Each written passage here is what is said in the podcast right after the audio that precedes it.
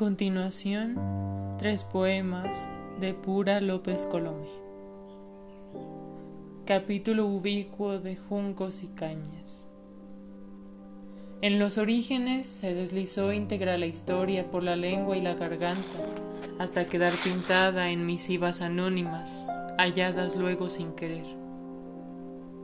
En o entre páginas delgadas, papel calca que revela el verbo, papel de arroz, ni cerca ni lejos, papel Biblia, nombres y hombres fuera de quicio, unidos y flotando por mares rojos, montañas inversas de rubí que al tacto se abren de par en par, como las tapas de aquel libro, para que un pueblo entero llegue a la otra orilla, sin olvidar a nadie, sin dejar a nadie atrás.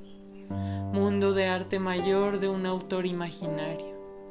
A sus espaldas el oleaje va en aumento mientras murmuran las espumas.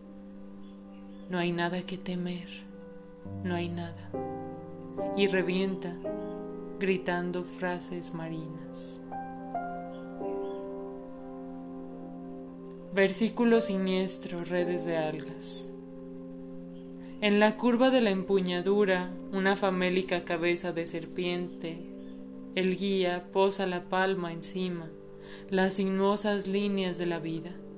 Se distingue al conocerlas, al mirarlas se descubre en un mar negro artículo de la muerte, Mare Nostrum.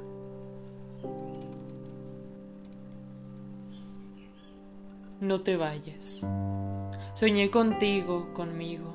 Nos revolcábamos en un césped de agua profundamente felices, mirando sin pupila, sin tímpano escuchando. Nada podía prendernos fuego porque todo venía en llamas a punto de arder de amor bajo las olas. Se disparaban los matices, turquesa, verde esmeralda, oro naranja y plata derretida. En las puntas de los nervios un infierno febril y duradero.